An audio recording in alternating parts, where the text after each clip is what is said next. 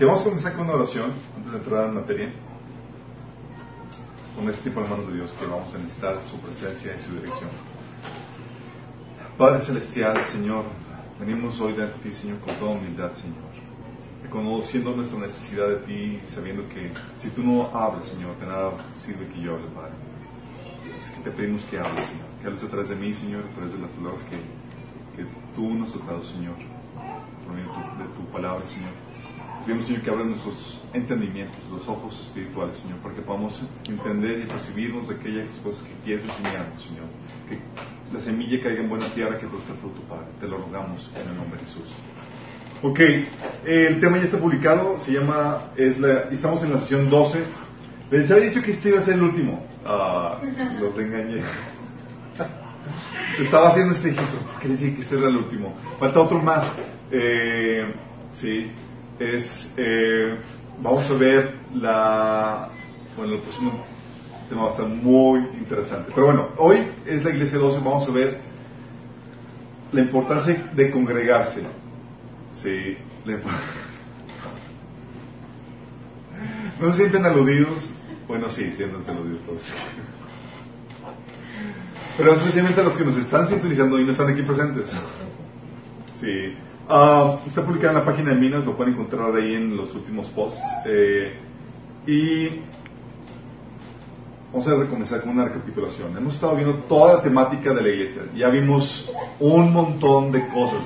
No estamos entrando en profundidad en muchos temas, pero la idea es darte una idea general de todos los temas básicos que debes saber eh, con respecto al tema de la iglesia.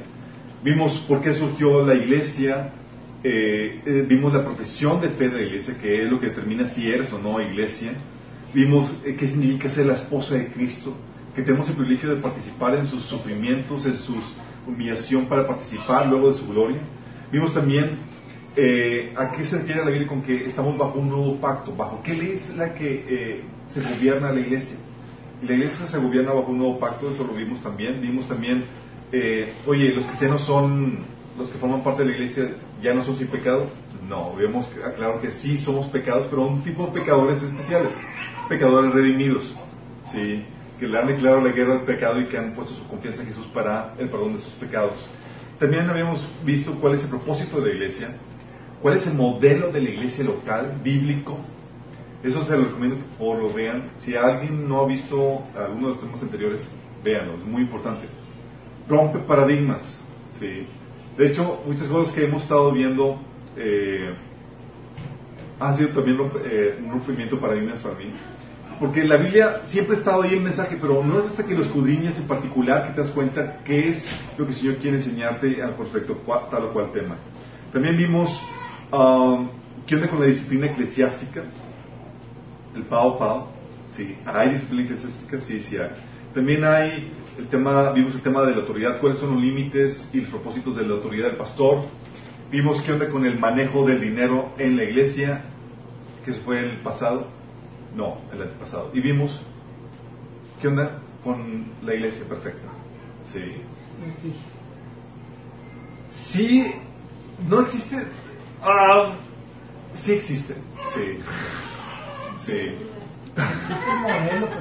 Se llama Minas. No. Eh, no, sí existe en el sentido que tú ves a la iglesia y dices, oye, iglesia perfecta. Podrías llamar la iglesia perfecta a la iglesia que, que tan siquiera no tiene algún defecto al cual Dios le reclame a esa iglesia. Y tú puedes ver en el, en el review que hace Jesús a las siete iglesias, hay dos iglesias a las cuales Jesús no les dice nada malo. Y tiene sello de porción de vas bien, nada más persevera. Sí. Y no son las iglesias que tú hubieras esperado. Sí, la iglesia grande y pomposa, no la iglesia famosa, no la iglesia. Eh, o sea, hay iglesias que sí tienen el sello de aprobación por, por, parte de Dios. Lo que habíamos comentado es que no necesariamente es un, lo que acuérdense de lo que vimos la pasada, no se trata de encontrar la iglesia perfecta para ti, sino la iglesia perfecta de acuerdo al criterio de Dios, al modelo que Dios nos ha dado. Y eso puede diferir mucho de tu concepto de perfección. Puedes encontrar que la iglesia que no tenían ninguna, nada malo de que, que decirles al Señor, pues no eran iglesias muy cómodas, no eran prósperas, no. Y para ti eso podría ser es que pues, no, es como que no me, como que no me gusta. Sí, no, no tiene clima, ¿no? Algo así, sí. Entonces, tenemos que por eso volver al modelo de, que el Señor enseña con respecto a cuál es la iglesia y qué es lo que es la prueba. Todo eso que estuvimos viendo la semana pasada, las semanas pasadas, y hoy entramos al, dilema. ¿Congregarse o no congregarse? Ahí el dilema. Y parece increíble que estamos viendo esta temática, porque en teoría debería ser algo normal de que, oye, vamos a congregarnos. O sea, no tengo que ni siquiera decirte, vamos a congregarnos. Pero, dada los abusos que estamos teniendo hoy en día por abusos por las concesiones que nos permiten las tecnologías modernas, ¿sí? y por la forma en que la cultura que se ha impregnado en la iglesia. Tenemos abusos, por ejemplo, por los medios actuales, que fomentan la comodidad, la flojera, el hedonismo, en el sentido que queremos que ver y escuchar aplicaciones en línea y es congregarse. ¿Sí les pasado? Y les digo, oye, ¿cómo vas? No, yo no estoy escuchando en línea. O que puedes sustituirlo, sí.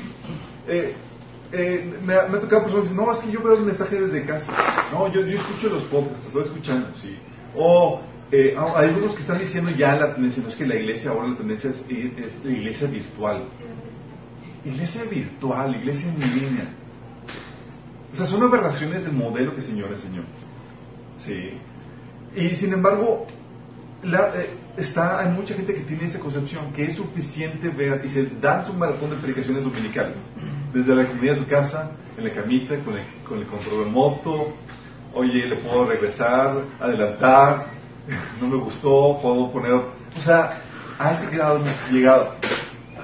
Eh, y lo que hace es que estos, estos abusos con medios actuales fomentan, como les estaba comentando, la cultura de la comunidad, la flojera, la cultura hedonista. Eh, y hay personas que, que me comentan, no, es que estoy, yo lo veo a me dicen, yo lo veo a gusto desde casi, desde la camita, el clima. Sí, es que no me hagas así está ya, por favor. O, me dicen, es que está muy lejos.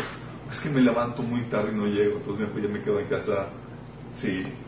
O también está el abuso por un lado, en ese sentido. Pero por otro lado tenemos el abuso eh, con la producto de la cultura del entretenimiento y cultura entre, eh, eh, de consumo. Y eso se da principalmente el abuso con las megas iglesias. ¿A qué me refiero con eso? A que creemos que ir a la iglesia es congregarse. Y todos congregan. entonces no. Déjame explicarte o aclararte la concepción bíblica de congregarse. Congregarse no se trata de ir, así como que ya fui, ya cumplí, sino se trata de ir a consumir un producto de, escuché mi explicación y ya tomé la Cena y ya no. No se trata de eso. Congregarse no se trata de ir a la iglesia, se trata de ser iglesia, es muy diferente. Y abuso se da, les comento, eh, principalmente con las megas iglesias, porque Van, consumen la alabanza, la explicación, saludan y se van sin integración, sin hacer comunidad, sin ser pastoreado, sin ser comunidad. Y el concepto de congregarse es hacer la comunidad, ser familia. Es muy diferente al concepto que hoy estamos viendo donde voy, y especialmente ahorita se da con las medias iglesias, y aún ni siquiera con medias iglesias, vas a muchas iglesias, entras, sales, sales y como si nada, nadie te vio, no te saludó, tú te hiciste el oxiso y demás. ¿sí? Eh, y, y dices, oye, pero yo voy a, los grupos en, en, en, casa que tienen la, la mega iglesia que voy. Eso es una opción viable que pueda suplir la necesidad de comunidad, pero le falla el pastoreo. ¿sí? Son realmente líderes de células, no pastores o personas que van a hacer cargo, se, van a hacer cargo de ti. También eh, tenemos que la cultura de la ignorancia nos lleva a otras, otro tipo de variaciones con respecto a la congregarse. Muchos cristianos creen que juntarse con cristianos ya es congregarse. Y juntarse para cualquier cosa. Es que yo sí me congrego, ¿en serio? Sí, me junté con mis amigos para ver eh, una movie cristiana y todo. Sí, en serio. Que hay que congregarse eh, es cualquier reunión con, con otros cristianos. Eh, y ven a congregarse como juntarse con sus cuatro cristianos. Sí.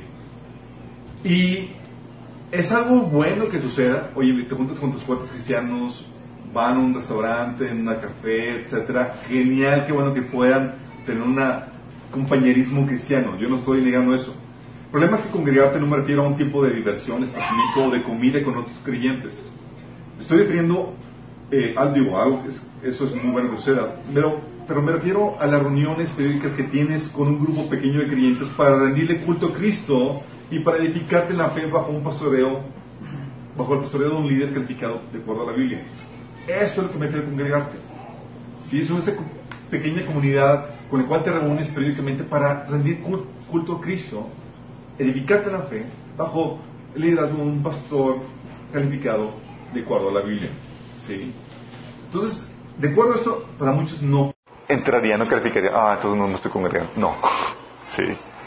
También tenemos que eh, problemas tenemos problemas, como les he comentado, de, la cultura de la comodidad, de la flojera, cultura del entretenimiento y del consumo, la cultura de la ignorancia que da este tipo de aberraciones, pero también tenemos la imperante inmadurez que lleva a mucha gente a que no se congregue y que piense que se puede vivir una vida de cristianos solitarios. Llaneros solitarios que son así los no, esos son cristianos solitarios que piensen que pueden vivir su cristianismo de forma individual, sin necesidad de congregarse. Y hay mucha gente que cree que puede hacer eso. ¿Sí? Eh, y esto es porque eh, viven su vida cristiana solos, y muchos viven esta vida cristiana solos porque quieren evitarse problemas o quieren huir de los problemas que han tenido con el liderazgo o con otros creyentes en las iglesias a las que llegaron a asistir. ¿Sí les ha pasado cristianos que ya no se congregan por porque tuvieron una mala experiencia, una mala racha con, con el liderazgo con, o con los miembros? Situaciones como las anteriores, chicos, hacen que el mandamiento de congregarse, la verdad es que sea muy poco practicado a día de hoy. Y cuando hablo de mandamiento, hablo que sí, la Biblia ordena que te congregues. Fíjate lo que dice en Hebreos 10 de 24 al 25. Dice, procurémonos los unos por los otros, a fin de estimularnos el amor y las buenas obras. No dejemos de congregarnos como acostumbran hacerlo algunos, sino animémonos unos a otros, con mayor razón ahora que vemos que aquel día se acerca. Fíjate lo que dice, le da la urgencia en vísperas o en la mira de que Jesús ya viene pronto. Eso era hace tiempo. ¿Cuánto más ahora? Es congrégate. Pero, ¿por qué? ¿Cuál es la importancia de esto? Déjame aclararte y decirte clara y llanamente. El cristianismo no fue diseñado para que se viva solo. Es imposible. Imposible. Sí, es imposible. Tan solo el, mandato de ir y hacer discípulos involucra tan siquiera a dos personas el discípulo y el que lo está llevando en ese proceso de discipulado. Por lo menos dos personas. ¿Sí? No es como que, ah, yo ya me convertí y, ando solo por la vida. No. ¿Un bebé recién nacido puede subsistir solo? No. El caminar cristiano no fue diseñado para hacerse solo. Hay, un, hay una, Dios diseñó para que el cristianismo, la vida cristiana, se lleve a cabo en un proceso de interdependencia. No solamente necesitas de los demás, los otros necesitan de ti. Dice la Biblia en 1 Corintios 12, del 21 al 22. El ojo no puede decirle a la mano, hablando del cuerpo de Cristo que somos todos nosotros, y que todos somos diferentes partes del cuerpo de Cristo. Unos son la mano, otros son los pies, etc. Eh, dice, el ojo no puede decirle a la mano, no te necesito. Ni puede la cabeza decirle a los pies, no lo necesito. Al contrario, los miembros del cuerpo que parecen más débiles son indispensables. ¿Sí te das cuenta? Estás diciendo, tú no puedes decirle, yo no, yo no lo necesito, yo puedo vivir mi cristianismo solo. Tú necesitas de los otros miembros del cuerpo de Cristo. Es importante. ¿Estás consciente? Estamos hablando de que para que tengas éxito en tu vida cristiana necesitas de otros integrantes del cuerpo de Cristo. Necesitas otros en tu caminar y otros necesitan de ti. Es un proceso de interdependencia. Tú también tienes una contribución que dar al cuerpo de Cristo para que los demás crezcan y sean edificados en la fe. Qué genial, ¿no? Por eso les digo que el congregarse no solamente es voy y consumo, es voy y hago comunidad y también contribuyo, me integro. Soy pastoreado y también doy mi aportación. Entonces necesitas, eh, el, caminar, el caminar cristiano no fue diseñado para hacerse solo porque hay la interdependencia que Dios diseñó en el cuerpo de Cristo, pero también porque necesitas el pastoreo de líderes, de líderes que te lleven a madurez.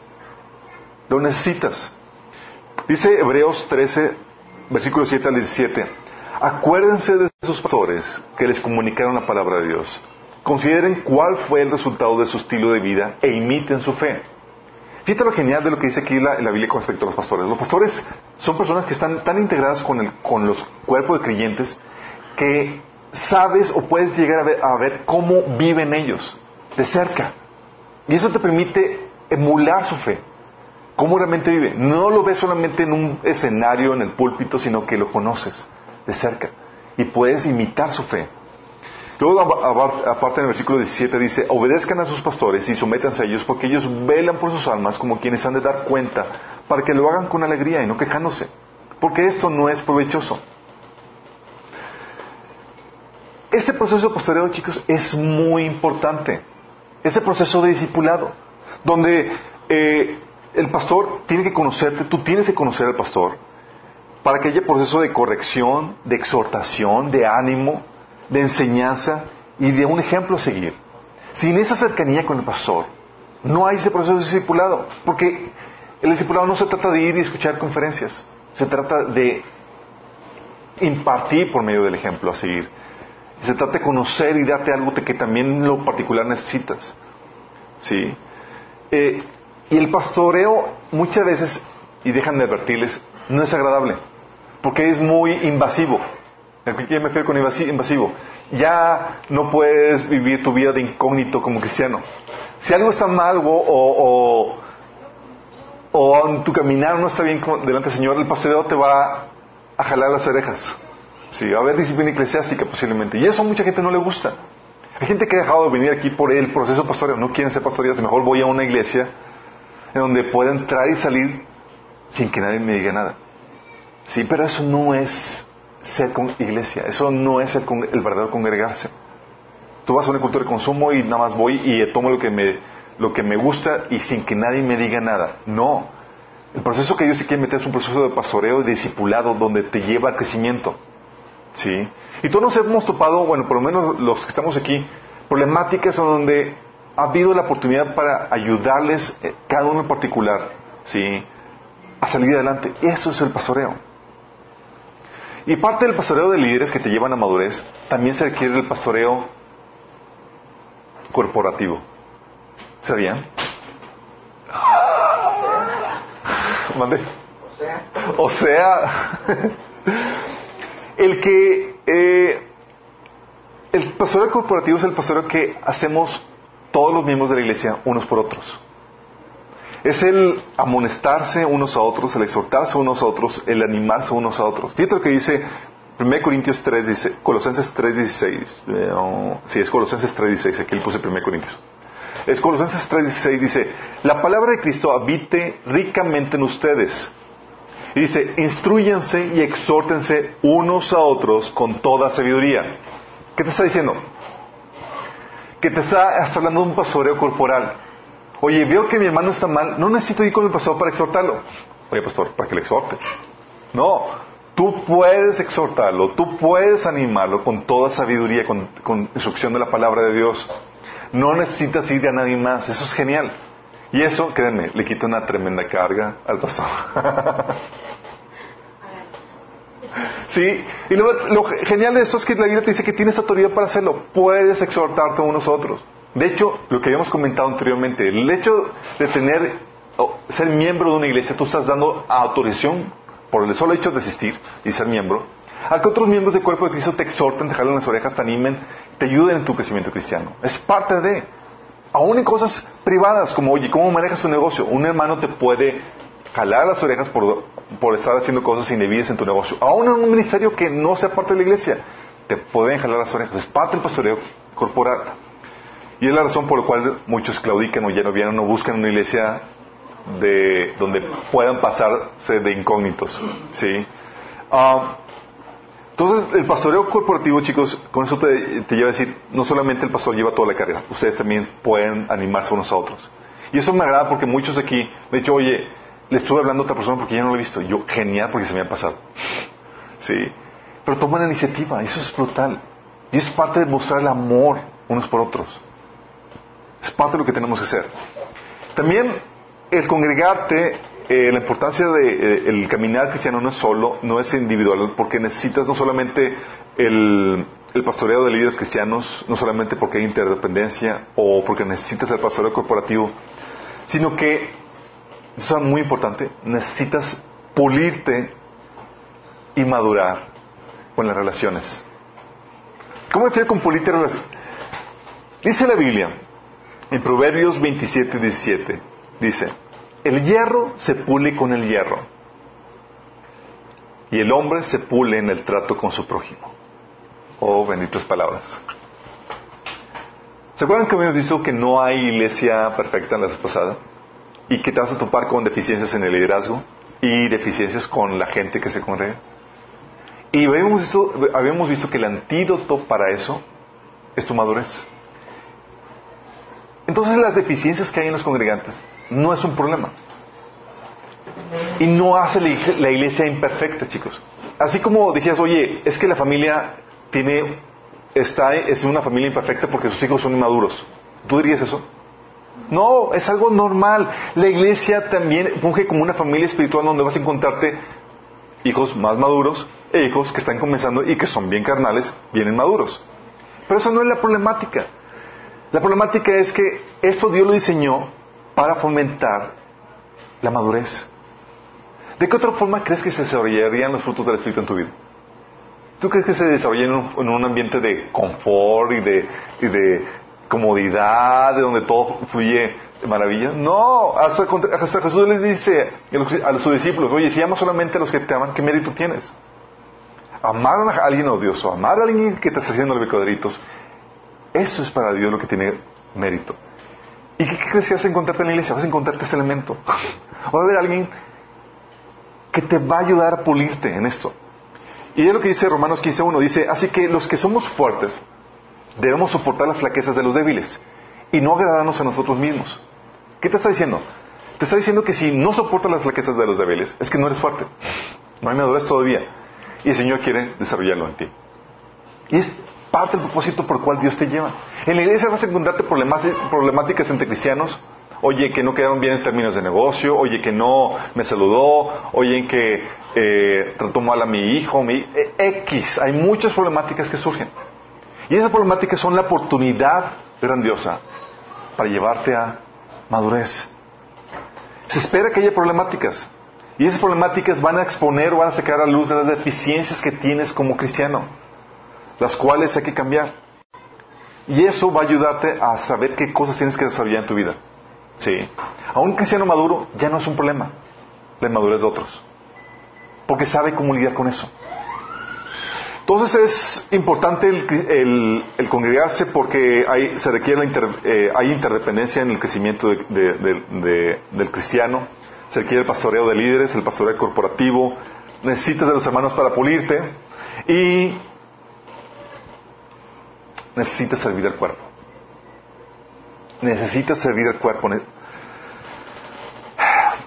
Romanos 12, del 6 al 8, fíjate lo que dice. Dice, Dios en su gracia nos ha dado dones diferentes para hacer bien determinadas cosas. Por lo tanto, si Dios te dio la capacidad de profetizar, habla con toda la fe que Dios te haya dado, concedido. Si tu don es servir a otros, sírvelos bien. Si eres maestro, enseña bien. Si tu don consiste en animar a otros, anímalos. Si tu don es dar, hazlo con generosidad. Si Dios te ha dado la capacidad de liderar, toma la responsabilidad en serio. Y si tienes el don de mostrar bondad a otros, hazlo con gusto. Y no es exhaustivo eh, Pablo en esto. Te está diciendo, ¿tienes algún don? Ponlo a servir. ¿Por qué? Porque acuérdense que la iglesia no solamente es un lugar donde recibes, se trata de que contribuyas somos comunidad y nos necesitamos unos a otros, como habíamos leído anteriormente. El ojo no puede decirle a la mano, no te necesito. Ni la mano le puede decir al ojo, no te necesito. 1 Corintios 14, 26, por eso dice Pablo, ¿qué concluimos, hermanos? Que cuando se reúnan, cada uno puede tener un himno, otro una enseñanza, otro una revelación, un mensaje de lenguas o una interpretación. Todo esto debe hacerse para la edificación de la iglesia. Y eso te, me fascina porque te enseña que la iglesia no es algo que una persona dirige y sea monopólico el centro de atención. No se trata de eso. Sí hay una enseñanza que da a alguien, que da al pastor típicamente, pero oye, puede ser, oye, hermano, tengo un testimonio, oye, tengo una palabra de oración, oye, tengo una profecía, oye, tengo algo que contribuir. Yo todavía espero al domingo que me digan, ¿sabes qué, hermano? el Señor me dio un canto y quiero que lo cantemos. Sí, por ejemplo, etcétera. Hay cosas que Dios nos da cada uno en particular. Ahí puede haber una revelación, un sueño que Dios te haya dado, puede haber una palabra que te dio en el devocional que es para la iglesia. Se espera tu contribución para animarnos y edificarnos mutuamente en la fe. Sí. Y eso a veces rompe el paradigma porque estamos tan acostumbrados a ir nada más para que me, para que me den. En vez de tomar un rol de, oye, yo quiero bendecir a mis hermanos. Tú puedes orar, Señor, ¿qué me has dado para ayudar a mis hermanos? ¿Qué puedo, qué puedo, ¿Cómo puedo bendecir a otros? Por eso dice Hebreos 10:24, procurémonos los unos a los otros a fin de estimarnos al amor y a las buenas obras. Puedes tener testimonios, revelaciones. Fíjate cómo decía Pablo en, primera, en Romanos 1 del 11 al 22. Dice, tengo muchos deseos de verlos para impartirles algún don espiritual que los fortalezca. Fíjate Pablo está diciendo, es que quiero ir con ustedes a su iglesia porque quiero darles un don espiritual que les fortalezca. Y lo dice, mejor dicho, para que unos a otros nos animemos con la fe que compartimos. ¡Wow! Él sabía que la dinámica de iglesia es una dinámica donde nos ayudamos mutuamente. Y hay cristianos que podrían enriquecer tremendamente la reunión, pero como les digo, están acostumbrados a la cultura del consumo donde solamente van con la mentalidad de recibir. Entonces, primera parte es, vimos que el, caminar cristiano no fue diseñado para hacerse solo por las razones que acabamos de ver, pero también se espera que te reúnas y te congregues por una simple y sencilla razón. Por amor. Por amor. La añoranza de estar con los hermanos por amor y aprecio que se les tiene. Para juntos como hermanos rendir culto a Cristo. El amor, chicos, es señal del verdadero nacimiento de nuevo. Y se imparte presencialmente y se muestra en la iglesia local. Todos aquí, a ver, ¿cuántos casados han, todos estamos casados? ¡Eh! Y este, pasamos de otro lado. Ok. ¿Se acuerdan cuando eran novios? Que se morían de ganas por ver a su novio o su novia. Así como que, ay, le hablaba, yo quiero verte, que salir de trabajo. Sí, todavía, ¿verdad? genial, todavía. Sí. Después nos pasa un taller para ver cómo. No, pero sí, ¿a poco no se acuerdan? Eso es parte del amor, es que el amor te lleva, por alguien te lleva, quiero verlo. Quieres disfrutar la presencia, quieres convivir y estar con ellos. Han salido de viaje y enseñan a su familia. Dices, oye, quiero volver. Sí. Ese tipo de amor, Dios quiere que se manifieste en la iglesia. Que resientas y que te duele el no congregarte, extrañas a los hermanos. Fíjate lo que dice Pablo. Digo, Juan, 1 Juan 4, de 7 al 8 dice, queridos hermanos, amémonos los unos a los otros, porque el amor viene de Dios, y todo el que ama es nacido de Dios y lo conoce. Dice, el que no ama, no conoce a Dios, porque Dios es amor. Entonces, que una señal del, del verdadero cristiano es el amor unos por otros. Lo dice versículo 3, eh, digo capítulo 3, versículo 14 de 1 Juan. Si amamos a nuestros hermanos creyentes, eso demuestra que hemos pasado de muerte a vida. Pero el que no tiene amor, sigue muerto. ¡Wow! oye, amo a mis hermanos, quiero estar con ellos, quiero convivir, me gusta el tiempo que pasamos juntos como iglesia. Dice, dice Juan, es una señal que pasaste de muerte a vida. Oye, no me importa X si voy o no voy. Dice, ese hermano seguramente sigue muerto. ¡Qué fuerte! ¿Se imaginan? Luego dice, 1 Juan 1.3, dice, Juan, les anunciamos lo que hemos visto y oído para que también ustedes tengan comunión con nosotros. De Juan, ¿sabes qué? Les compartimos el Evangelio. ¿Para qué? Para que tengamos comunión unos con otros. O sea, no solamente es llevarte el Evangelio para que vayas directamente con Dios, que es parte vital del Evangelio, pero te integras a un cuerpo. Sí, para eso también se te comparte el Evangelio. Por eso le decimos que, oye, una señal de un verdadero nacimiento es que vas a empezar a congregarte. Juan 13, eh, 34 dice, dice Jesús, así que ahora les doy un nuevo mandamiento, ámense unos a otros. Tal como yo los he amado, ustedes deben amarse unos a otros. Y fíjate el estándar de amor que te está poniendo el Señor. Así como Cristo nos amó. ¡Oh! Un poquito menos, Señor, no te la bañes. Sí. Fíjate. Romanos 12, 10 dice, ámense unos a otros con afecto genuino y deleítense en honrarse mutuamente. ¡Wow! 1 Pedro 1.22 dice, al obedecer la verdad ustedes quedaron limpios de sus pecados, por eso ahora tienen que amarse unos a otros como hermanos, con amor sincero. Ámense profundamente de todo corazón. Y, no, estoy siendo exhaustivo de todos los mandamientos que la Biblia da de amar a la iglesia, a los creyentes. 1 Pedro 3.8 dice, por último, todos deben ser de un mismo parecer, tengan compasión unos de otros, ámense como hermanos y hermanas, sean de buen corazón y mantengan una actitud humilde. Sí. 1 Pedro 4.8 dice, sobre todo, ámense los unos a otros profundamente porque el amor cubre multitud de pecados. ¿Sabes cuáles son las problemáticas de la iglesia? La falta de amor. Oye, es que me hizo esto. Oye, es que me... el amor cubre multitud de pecados. Y Pablo mostraba su amor con frases y expresiones súper podemos llamarle incluso románticas, sí, así como cartitas de la novia, así que ya quiero verte y toda la cosa. dices, fíjate lo que, pone, Filipenses 4.1. Por lo tanto, mis amados hermanos, manténganse fieles al Señor. Dice, los amo y anhelo verlos, mis queridos amigos, porque ustedes son mi alegría y la corona que recibo por mi trabajo. ¡Wow!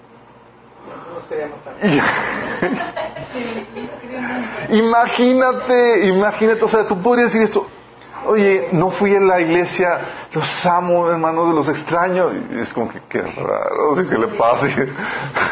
Pero es la forma en que se expresaban. Imagínate la, la, la ¿De qué distante hemos llegado? Si ahora entre menos te va mejor, ¿sí?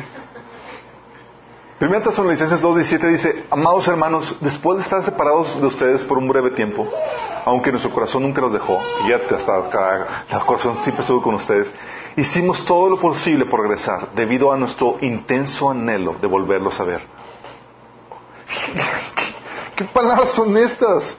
Son palabras de alguien que ama a la gente, que extraña la congregación, el estar unos con otros. Romanos 1.10 dice, algo que siempre pido en oración es que Dios mediante se presente la oportunidad de ir por fin a verlos. O sea, cuando no vienes por X o Y porque se te dificulta, ora Señor, por favor, que pueda ir. Extraño mis hermanos. Sus risas denotan que nada que ver. Porque no. Segundo Tesalonicenses 1.4 dice, tengo muchos deseos de volver a verte porque no olvido tus lágrimas cuando nos separamos y me, llenaré de alegría cuando estemos juntos otra vez. Y no es de novio la novia, es de Pablo a, a, Timoteo, a, su discípulo amado. ¿Te imaginas? ¿Qué, qué, qué, qué amor se desbordaba. ¿Por qué? Porque la Biblia nos enseña a disfrutar nuestra compañía, que sea de bendición, a que nos amemos. Dice Romanos 15, 24, luego de disfrutar de la compañía de ustedes por un breve tiempo, podrán ayudarme con lo que sea necesario para mi viaje. La iglesia fue diseñada para que sea un tiempo de comunidad, un tipo de, compañerismo que se disfrute. ¿Sí? ¿Por qué? Y esa es la tercera razón por la cual uno se debe congregar, porque hay una bendición especial al congregarse. Dice Salmo 133 del 1 al 3, qué bueno y qué agradable es que los hermanos convivan en la armonía. Es como el buen perfume que se resbala por la cabeza de Aarón y llega hasta su barba y hasta el borde de sus vestiduras. Es como el rocío del monte Hermón, que cae sobre los montes de Sión. Ahí el Señor ha decretado para su pueblo bendición y vida eterna. Fíjate cuán bueno y agradable es habitar los hermanos juntos en armonía. Y está, está diciendo que en esa congregación, en esa comunidad donde los hermanos habitan juntos, que Dios derrama su bendición y ahí envía vida eterna. Hay una bendición especial cuando te congregas. Dios quiere que no te pierdas. ¿Se acuerdan de eh, las palabras de Jesús, la promesa de Jesús? Una promesa especial para cuando te congregas. Mateo 18:20 dice, porque donde dos o tres congregados están congregados en mi nombre, ahí estoy yo en medio de ellos. O sea, te está diciendo es que tiene la promesa de que si con que haya uno o dos, ya el Señor se siente invitado, porque estás reuniéndote en el nombre del Señor. Qué genial, ¿no? Eh, por eso habla en Apocalipsis 2.1 que Jesús se pasea en medio de las iglesias. Y eso me fascina porque te habla de que no importa que no sean multitudes. Lo importante aquí es que Cristo vuelve cada reunión importante por su presencia. Oye, pues nada más juntamos tres X, que sean tres. Oye, nada más llegamos uno, sí, o fueron cuatro. X, Cristo prometió aquí, y eso es lo que lo hace importante. No el número, la presencia de Dios en medio nuestro que Él ha prometido que, que nos daría. ¿Sí? Cada reunión se vuelve importante por su presencia. Y por su presencia es que se debe tratar como algo especial con toda solemnidad y reverencia en las reuniones. Porque Jesús está haciendo su presencia en medio nuestro. Y es algo que debe estar consciente y es algo que no se te debe de olvidar. Muchas veces estamos preocupados porque chino vino o no va a venir o X o Y. Hey, estamos olvidándonos, olvidándonos no del invitado que tú tengas, sino del invitado en particular que es Cristo medio nuestro. Y es aquí donde en, tú ves en la Biblia episodios en donde Dios derrama su bendición y su poder. ¿Y sabes qué episodios escoge? Episodios de congregación. ¿Se acuerdan en los episodios donde Jesús empezó a aparecer a los discípulos? Él lo hacía en los momentos donde estaban congregados. Sí. Cumpliendo la promesa de cuando dos o más se juntan en mi nombre, ahí está. Si nada más que ahí se manifestaba físicamente, imagínate que se nos manifiesta aquí físicamente. Pero sabemos que está aquí su espíritu. Fíjate lo que dice. Juan 12, digo 20 del 19 al 24, dice, al atardecer de aquel primer día de la semana, Estando unidos los discípulos a puerta cerrada, por temor a los judíos, entró Jesús y poniéndose en medio de ellos, los saludó. Fíjate, esta era una reunión prototipo de cómo iban a ser las reuniones cristianas. Era el primer día de la semana. ¿Qué día era? Domingo. Domingo. Y era en la tarde. Era lo que hoy sería sábado en la tarde, que es cuando comienza el primer día. Sí. Y estaban encerrados por temor y demás, congregándose todos los hermanos, y Jesús aparece en medio de ellos y les dice, la paz sea con ustedes. Dicho esto, les mostró las manos y el costado. Al ver al Señor, los discípulos se alegraron. Al ver al Señor, los discípulos se alegraron. La paz sea con ustedes, repitió Jesús. Como el Padre me envió a mí, así yo los envío a ustedes. Acto seguido sopló sobre ellos y les dijo, reciban el Espíritu Santo. Imagínate, una reunión, los que decidieron congregarse recibieron esta bendición especial donde Jesús vino. Fíjate los que no estaban aquí, te lo perdiste, no hombre, Señor vino, pudimos ver sus marcas, pudimos ver el testimonio de la resurrección, hasta nos dio el Espíritu Santo, sopló sobre nosotros, lloró por nosotros y nos encomendó. Imagínate que llevara sentido el que no, en el que no haya ido. Es que yo me, es que me levanté tarde. ¿Y si supieron que hubo uno que faltó a la, a la reunión? Tomás. Tomasito. Y dice, pero Tomás uno de los doce, llamado Dídimo, no estaba con ellos cuando Jesús vino. Ah. Y así pasa. Me ha tocado, hermanos, reuniones donde, o sea, por razones insignificantes, triviales, personas no han venido. Y se han perdido de la presencia de Dios y del mensaje de Dios que dices, sí, no vino. Sí. Y luego le preguntas, ¿qué pasó? No, es que no, pues, nos levantamos tarde. Sí. Y no vinieron. Y ha habido situaciones donde dices, wow, qué tremendo. Y una vez les, decimos, oye, no es que estuvo genial, pero palabras que te puedan explicar lo que, lo que se experimentó no son suficientes. Igual le dijeron los discípulos a Tomás, Tomás, vimos a Jesús y, ¿qué hizo Tomás? No creyó. Sí, porque hay cosas que, son, que no basta con que te las platiquen. Tienes que estar ahí. ¿Sí? ¿O se acuerdan la, la otra reunión donde estaban todos en el Pentecostés reunidos? Oye, estaban reunidos orando y tal cosa, el Señor viene y derrama su bendición. Porque Dios tiene citas o episodios de bendición tremendas en la congregación y tú puedes ser, puede ser que ese tiempo de, de congregación al que tú vayas sea ese tiempo de bendición. ¿Se acuerdan cuando en Hechos 4, 3, 31, en una reunión de iglesia, los discípulos oraron y fue tan fuerte la manifestación de la presencia de Dios que tembló la tierra. Sí. Y salieron de ahí con una investidura de poder y de valentía para predicar a todos, la gente. Hay cosas que suceden especiales cuando tú te congregas. Y tú no te quieres perder ninguna bendición de la que Dios tiene. Y menos por cosas triviales. Oye, que haya estado en el hospital, oye, que haya estado de viaje, ok. Pero no por situaciones de, significancia. Es que no encontré vestido que me gustaba. Sí, pero hay cosas que pasan así. ¿Por qué? Porque hay edificación en la fe. Romanos 11, 1 del 10 al 22, lo que les había dicho. Pues tengo mucho deseo de visitarlos para llevarles algún don espiritual que los ayude a sean firmes en el Señor. Cuando nos encontremos quiero alentarlos en la fe, pero también me gustaría recibir aliento de la fe de ustedes. Cuando te congregas pasa eso, chicos. Tu fe es edificada. Unos con otros, con compañerismo, testimonios, la palabra, la alabanza, la presencia de Dios te alimenta. Tal era tan fuerte el deseo, el anhelo por congregarse para los cristianos primitivos, que si tú les prohibías congregarse, era considerado, y todavía debería ser, un castigo. Era un castigo. 1 Corintios 5, 13, 2 Corintios 2, del 5 al 11, hablaba de eso.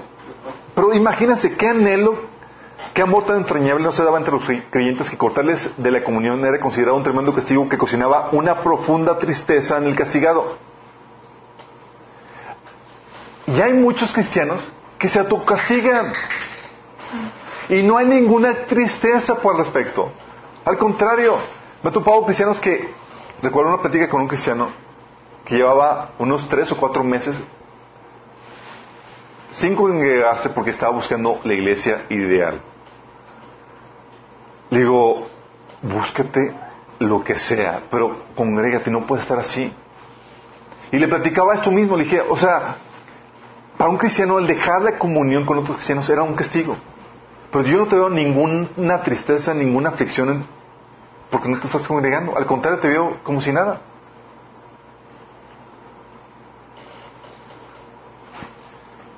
¿Sabes? Cuando tú ves, estudias la, historia del cristianismo, tú ves a los cristianos que hacían hasta lo imposible y a una costa de sus vidas por congregarse. Era increíble lo que ellos hacían, en serio. A lo largo de la historia tú ves, por ejemplo, cristianos que, arriesgaban no solamente su comodidad, no solamente sus recursos, sino su vida misma para reunirse con otros cristianos con ese propósito de edificarse en la fe y rendir culto a Cristo. Tienes, por ejemplo, a los cristianos teniendo reuniones en las catacumbas con la condena de muerte sobre sus cabezas si eran encontrados por los ejércitos, romanos en alguna de las cuevas. O sea, tú ibas y había redadas de los ejércitos romanos donde encontraban a los cristianos y a todos, órale, al coliseo, a morir. ¿Y ahí los sacaban por el coliseo? Sí. Tienes también eh, a los cristianos del medievo reunidos en sótanos o escondidos en el bosque, corriendo riesgos para, eh, para eh, para tener sus, sus convocaciones como iglesia, a pesar del peligro de muerte por la Santa Inquisición. O sea, ellos se reunían y era, tú te reunías con otros cristianos y no era una reunión oficial de la iglesia católica, era cuello. Y aún así se reunían y aún así iban a las catacumbas. También tienes el a los creyentes que se reunían para, se reunían para adorar en silencio, sin sonido alguno, para no ser denunciados ante la policía secreta en la Unión Soviética. Ellos se reunían en casa y adorando al Señor en silencio. Porque si algún vecino se enteraba que había un culto cristiano, los delataban y las los mandaban a la, a la cárcel esa de al norte de donde estaba todo frío. Sí. A Siberia, exactamente. Salió en el periódico El Norte que San Pedro tienes que pedir permiso ya. Es, hace dos administraciones en una ley que no te puedes estar en casas. Para, tienes que tener permiso. Pero no lo están usando, ¿eh? ya está la base. Ya está, o sí, hay leyes que están empezando, están ya pasadas para, aprobadas para que prohibir o regular las reuniones en casa. Sí. No solamente en Estados Unidos, sino también aquí en México, como dicen aquí en San Pedro. También, por ejemplo, en situaciones como hoy en día en Irán y en otros países árabes, cristianos han sido metidos en la cárcel y duramente atormentados por tener sus reuniones. Y la pregunta que dices, oye, si es tan peligroso, si ha sido a lo largo de la historia tan peligroso, ¿por qué los cristianos todavía se reúnen y buscan reunirse? Estaba leyendo un libro de, un testimonio, testimonio de un eh, ex policía de la, de, la Unión Soviética que él dirigía las redadas contra los cristianos. Ellos entraban, eh, tenían infiltrados que decían, va a ser la siguiente reunión, va a ser en tal casa, porque era peligroso reunirse, imagínate. Y llegaban de sorpresa, abrían la puerta y agarraban a todos a golpes. Desfiguraban, quedaban paralíticos algunos, otros se desfiguraban. Imagínate. Y no dejaban de reunirse. En China se, se promovió la ley donde si tú te reúnes, te reúnes en iglesias no oficiales por parte del gobierno chino, iglesias en casa, se te quita tu seguro social. Sí. Va y con seguridad, va y con pensión, va y con todo. Y aún así la gente se sigue reuniendo. ¿Por qué? ¿Están locos? Sí, aquí tenemos que hacer todo lo posible para que vengan, oye, va a haber clima, vamos a dar cafecito, chocolatito a los que vengan, eh, o sea... Sí, pero, oye, tú dirías, son reuniones insignificantes, cristianos teniendo un culto. ¿Por qué le teme tanto Satanás a las reuniones de cristianos que lucha tanto para destruirlas? ¿Te has preguntado? ¿Por qué le teme tanto? ¿Qué sabe él que nosotros no? ¿Sabes qué él hace Satanás? Él le, te pone la apatía y la insignificancia y dice, X, no pasa nada. Pero él hace todo lo posible, mueve ejércitos, espías y todo para destruir esas pequeñas reuniones. ¿Por qué? ¿Qué sabe él que nosotros no? Él sabe que un cristiano que se congrega es un cristiano vivo que se nutre y que le causará destrucción a su reino de tinieblas. Sabe que corre peligro su reino. Con cristianos que se congregan. Hoy en día, sin embargo, nos distamos tanto de los cristianos primitivos que arriesgaban sus vidas para, para congregarse, chicos. Las arriesgaban. Mira, voy a hacer todo lo posible para congregarme. Imagínate que te digo, oye, vente a la iglesia. ¿Cuál es el riesgo de quedar parapléjico, que vengan y te lleven a la cárcel de Siberia? ¿O cuál es el peligro de, perder tu vida? ¿Vendrías? No, tu seguro social, tus ahorros de pensiones y demás. ¿Vendrías? no. ¿Sabes? Estaba platicando con una, con, con una cristiana y me, la toqué me la topé en el Starbucks. Y esas preguntas que siempre hago. Ya saben, no es individual, chicos. Siempre que veo con ustedes, hago preguntas de diagnóstico. ¿Cómo va tu tiempo emocional? ¿Estás congregando? ¿Qué anda con esto? ¿Qué anda con otro? Sí, no es porque, ay, no, es con todo, sí. Y les hice las preguntas de diagnóstico. ¿Qué onda? ¿Cómo vas? ¿Estás congregando? Sí, no, no estoy congregando. Dice, VH. Digo, ¿qué onda? ¿Por qué? Dice, es que el domingo es el único día que descanso.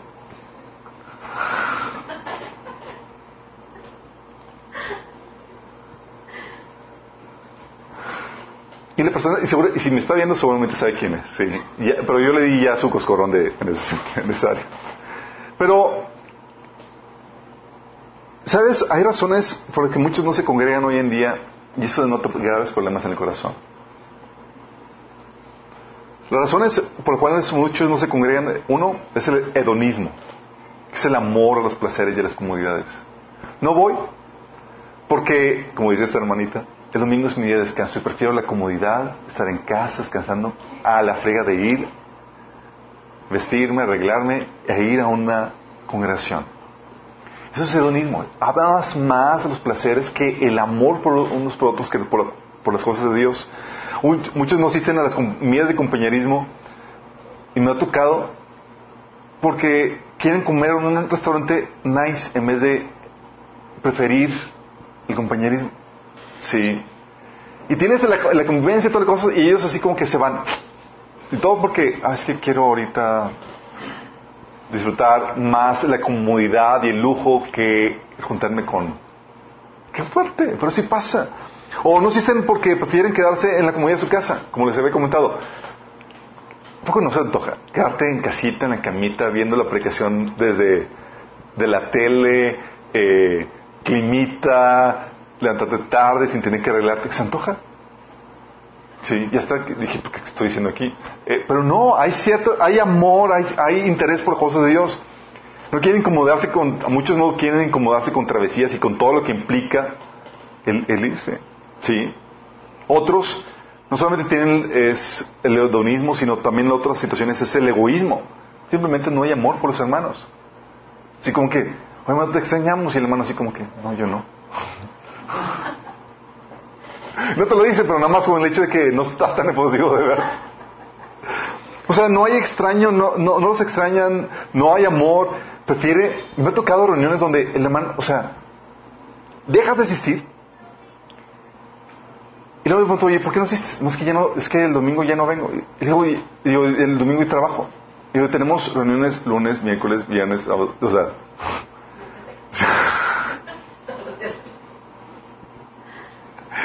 el día que tiene para venir es su día con sus amigos. Entonces prefiere el martes de, de, de amiguitos que del, del mundo demás que el congregarse. Habla de, de el egoísmo, ¿sí? Eh, la otra es la apatía, no hay simplemente no hay amor por Dios ni interés por las cosas de Dios. No le interesa crecer en la fe, tampoco toma en serio las cosas de Dios. O otro simplemente es cobardía. ¿Sabes por qué me he encontrado que mucha gente no viene? Porque quiere evitarse problemas. He platicado con cristianos que son cristianos de la secreta, porque les da vergüenza decirlo. Digo, oye, pero tú crees en Dios y otra cosa, ¿por qué no vienes? Es que quiero evitarme problemas con mi esposa. Sí. Tienen temor del hombre más que Dios. No quieren tener problemáticas con amigos que les echen carro o bulla. No quieren tener problemáticas con sus familiares, etcétera. Y otras razones, por la, aparte del hedonismo, el egoísmo, la cobardía puede ser una falsa conversión o un enfriamiento espiritual. Primero Juan 1.7 dice, si vivimos en la luz como Dios está en la luz, entonces tenemos comunión unos con otros. Fíjate, te pone el diagnóstico. Si tú estás en luz, así como Dios está en luz, entonces, conclusión, vas a tener comunión unos con otros. ¿Tú quieres saber qué tan bien está la vida espiritual de alguien? Tú puedes saber qué también está si le preguntas, ¿te congregas o no te congregas? Si no te congregas, hay oscuridad en tu vida espiritual. ¿Sí? Lo que les había dicho, cortar la comunión con los hermanos era considerado un tremendo castigo que cocinaba una profunda tristeza con el castigado. Si el abstenerte de la comunión con los hermanos no produce tristeza, algo está mal en ti. Algo está profundamente mal. Sí. Y tenemos, chicos, excusas que han dado para no congregarse. Excusas. ¿Qué excusas se les ocurre? Así Oye, es que no tengo recursos para asistir, me han dicho. Te conseguimos ride. Te pagamos el transporte. La iglesia tiene un, un fondo para eso y eso se amerita una. Oye, no tengo recursos. No es. Y hemos pagado nosotros. Me han dicho, oye, es que no tengo recursos para ir y les pagamos el, el camión, lo que sea, para que vengan. Oye, no hay reunión el día que descanso. Tenemos reunión lunes, martes, miércoles y domingos. Y en otras iglesias eh, de, Minas que se reúnen en casa, también se reúnen sábados y jueves. Es decir, hay todos los días. Para que se te acomode. Oye, ¿cuál quiero? Esta puedes escoger. Sí. Entonces no hay excusa para eso. Aún si lo hubiera. Hermanos han estado en semejante situación, han buscado células o reuniones en el día de descanso, aunque sea de otras iglesias cristianas. Lo importante es no dejar de congregarse. Otros, en cambio, ante esta situación han comenzado sus propias reuniones en casa, dedicando un tiempo a adorar, a orar y a compartir la palabra. Al inicio, asistiendo solamente a su familia, pero no dejando de invitar a otros hermanos para enriquecer, enriquecerse con los otros miembros del cuerpo de Cristo. Si hay personas que dicen, oye, no puedo ir por X o Y, estoy muy lejos. Empiezan sus reuniones en casa. El no parar de congregarse.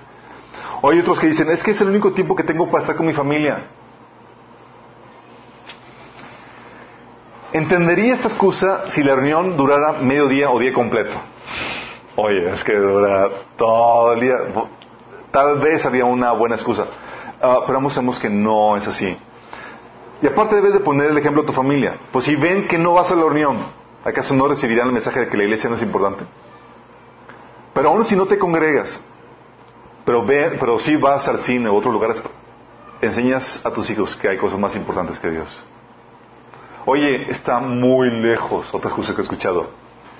¿Sabes? Cuando yo me congregaba, yo iba de aquí de mi casa hasta la carretera nacional. Me tomaba dos horas de trayecto en camión. Al inicio de mi caminata como en Cristo. Dos horas de ida y dos horas de regreso. Sí. En el calor, camión y toda la cosa. Llegaba así como que oliendo a toda humanidad. Y lo mismo para el grupo jóvenes. A veces llegaba tan allá y terminaba a altas horas de la noche y no sabía cómo venir. Nada más hora que alguien me agarra y gracias a Dios siempre me daban. Pero iba a la buena de Dios a ver qué. Pero amaba el congregarme, todo lo amo. Era como que voy a ver a mis hermanos, vamos a estudiar a Dios, vamos a... Lo que me costaba. Y eran dos horas de camino. Entonces no hay excusa. ¿Sí? ¿Cómo estaba tan lejos?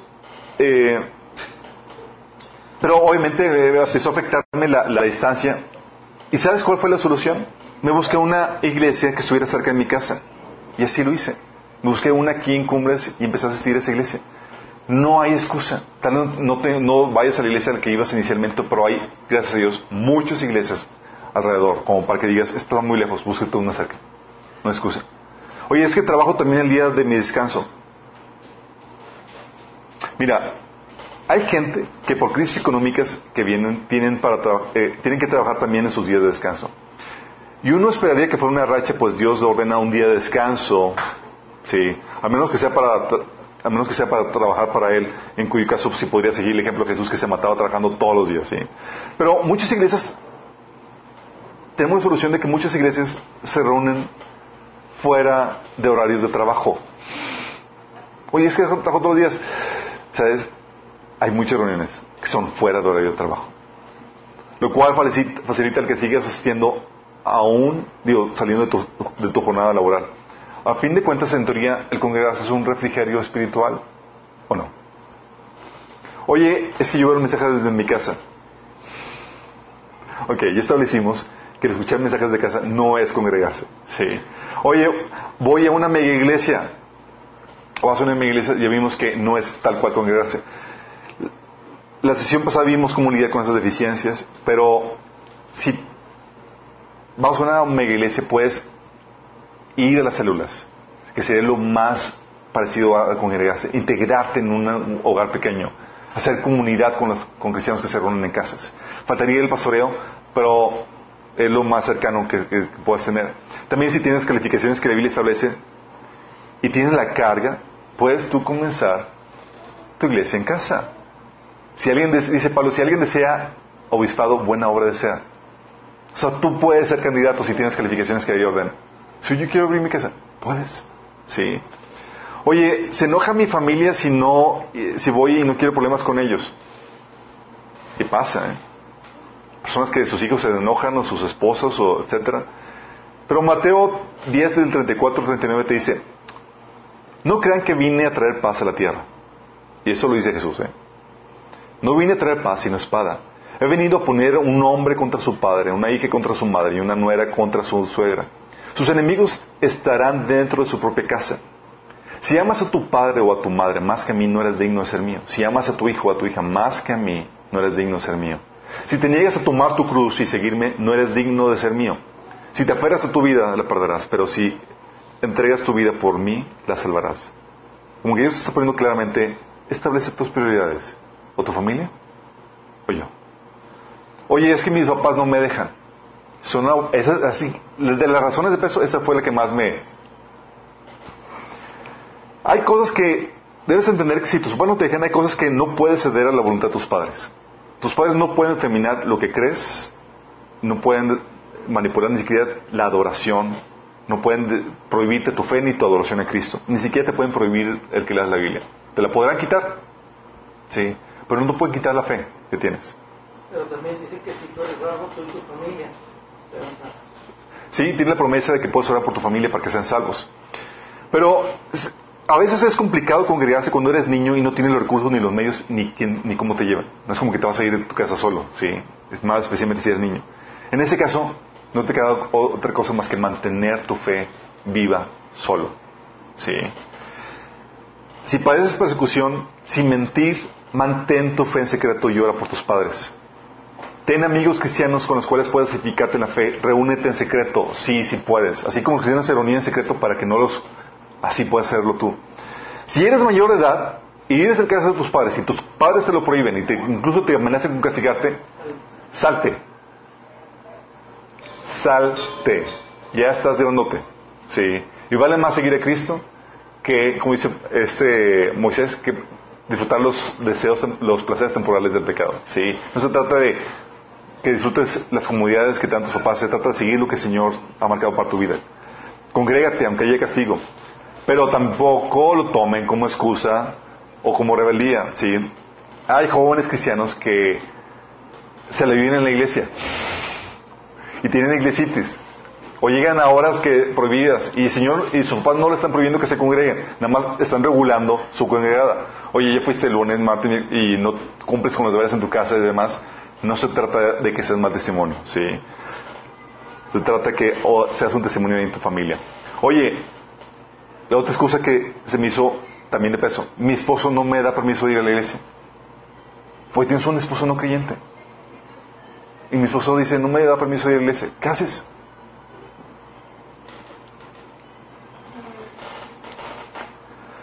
Primero Corintios 7, del 12 al 16, toda la respuesta. Dice, a los demás les digo, no es mandato del Señor. No es mandato del Señor, dice. Es sino mío, dice Pablo. Si algún hermano tiene una esposa que no es creyente y ella consiente en vivir con él, que no se divorcie de ella. Y si una mujer tiene un esposo que no es creyente y él consiste, consiente en vivir con ella, que no se divorcie de él. Sin embargo, si el cónyuge no creyente decide separarse, no se lo impidan. Es decir, oye, el creyente, tu esposo, tu cónyuge dice, no aguante ni tolerar que vayas. Y te quiere pedir el divorcio. Sí. ¿Por tu fe? Bye bye. Sí. Dice, en tales circunstancias el cónyuge creyente queda sin obligación. Dios nos ha dado, nos ha llamado a vivir en paz. Te está diciendo que debes estar dispuesto a perder tu esposo antes que la fe. Y todos, muchos dicen, ¡eh! No, no, tranquilo. La idea es que la razón por la cual te está diciendo que te quedes con tu esposo es para que lo ganes para Cristo. Sí. Tampoco es propiciarle la salida así, hacer cosas para que te, pida el divorcio. Dice aquí, ¿cómo sabes tú, mujer, si acaso no salvarás a tu esposo? ¿O cómo sabes tú, hombre, si, no- si acaso salvarás a tu esposa? Entonces, aquí la Biblia te enseña que te quedas en el matrimonio con esa persona inconversa para evangelizarlo, no para claudicar en la fe. Si él no quiere o no tolera tu fe y se va, no se lo impidas. En ese caso quedas libre. La problemática de muchos matrimonios, sin embargo, no es porque te congregues, sino porque te la vives en la iglesia y descuidas a tu familia y a tu esposo. Y en esos casos no estás predicando mal. Puedes congregarte, pero si estás, oye, te la vives el lunes de oración, martes, no, tampoco se trata que te la vives en la iglesia. Se trata de que seas buen testimonio. Y muchas mujeres descuidan a sus esposos, descuidan a sus hijos por vivirse en la- en la iglesia. ¿Qué otra razón tienes para no congregarte? Que se te ocurra. Oye, es que yo no aprendo nada. Oye, soy líder espiritual y yo no necesito nada de eso. O es que no hay estacionamiento. O no hay clima en la congregación y se suda. En fin, creo que podríamos encontrar muchas excusas. Sin embargo, Dios nos da en su palabra criterios para discernir si son verdaderas justificantes o no. Y cuáles son verdaderas y cuáles son las verdaderas intenciones del corazón, como dice Hebreos 4:12. Si no hay una verdadera razón que justifique tu inasistencia, tu inasistencia es solo un síntoma de un problema mayor en el corazón. Y debes examinarlo y corregirlo. Lo normal, chicos, uno esperaría que Dios pusiera en ti esa convicción sin asistir de nuevo. Y que fueras guiado por el Espíritu a congregarte sin necesidad de ser arriado por algún otro. Si es necesario que alguien te arríe, significa seguramente que ni siquiera has nacido de nuevo. Y te quiero dar la invitación a que el día de hoy puedas tú nacer de nuevo. ¿Cómo? Sencillo. Tienes que estar dispuesto a arrepentirte. Y arrepentirte significa dejar de hacer tu voluntad para empezar a hacer la voluntad de Dios en todas las áreas de tu vida. Significa, significa dejar de hacer las cosas que Dios prohíbe y empezar a hacer las cosas que Dios te ordena. Si tú estás dispuesto a arrepentirte, a ceder tu voluntad, a entrar en tu vida a Cristo, y crees que Jesús murió por ti en la cruz y que resucitó, tú puedes nacer de nuevo. ¿Por qué? Necesitas la presencia del Espíritu Santo en tu vida para poder hacer lo que Dios ordena, lo que Dios manda. Por eso no puedes, es imposible. Y si tú quieres, puedes nacer de nuevo el día de hoy. Una sencilla oración puede llevarte a recibir la vida eterna, porque dice la Biblia que todo aquel que invoque el nombre del Señor será salvo. Y ahí puedes hacerlo, te puedo guiar en una oración, cierras tus ojos y le dices, Señor Jesús, el día de hoy te pido que me perdones. El día de hoy te entrego mi vida, mi voluntad, Señor, para hacer lo que a ti te agrada. Te pido que me perdones de mis pecados, que me limpies de toda maldad. Yo creo que moriste por mí en la cruz y que resucitaste. Dame tu Espíritu Santo, Señor. Hazme libre del pecado. Amén. Si hiciste esta oración, es el primer paso. Y si lo hiciste genuinamente, va a haber dos señales claras. Una, vas a empezar a leer la Biblia. Y si la vas a empezar a leer, comienza desde el Nuevo Testamento. Y dos, vas a empezar a congregarte. Si no hay estas dos, ni siquiera básicas cuestiones, ni siquiera te has arrepentido. Sí, no fue genuino. A todos los demás, ¿cómo estamos en nuestro amor los unos por otros? ¿Hay amor entrañable? ¿Queremos vernos unos otros? Si no, tenemos que arrepentirnos del hedonismo, que buscamos, preferimos más la comodidad que el, amor a los hermanos o, el congregarnos, o incluso del egoísmo, o incluso de, eh, de la apatía a Dios. Tal vez tenemos que arrepentirnos de eso. Y quiero guiarte en una oración de arrepentimiento, ti como cristiano. Padre, perdónanos, Señor, por la apatía, Señor, por el hedonismo, el egoísmo, Señor, que hemos tenido para descuidar los tiempos de congregación, Padre. Señor, entendemos que necesitamos del cuerpo, que necesitamos unos a otros para edificarnos en la fe y para vivir la vida exitosa cristiana que tú nos has ordenado, Señor. Ayúdanos en este proceso, Padre. Te lo rogamos, Señor, en nombre de Jesús. Amén. Tal vez tú ni siquiera te has entregado a Cristo y ni siquiera nada contigo.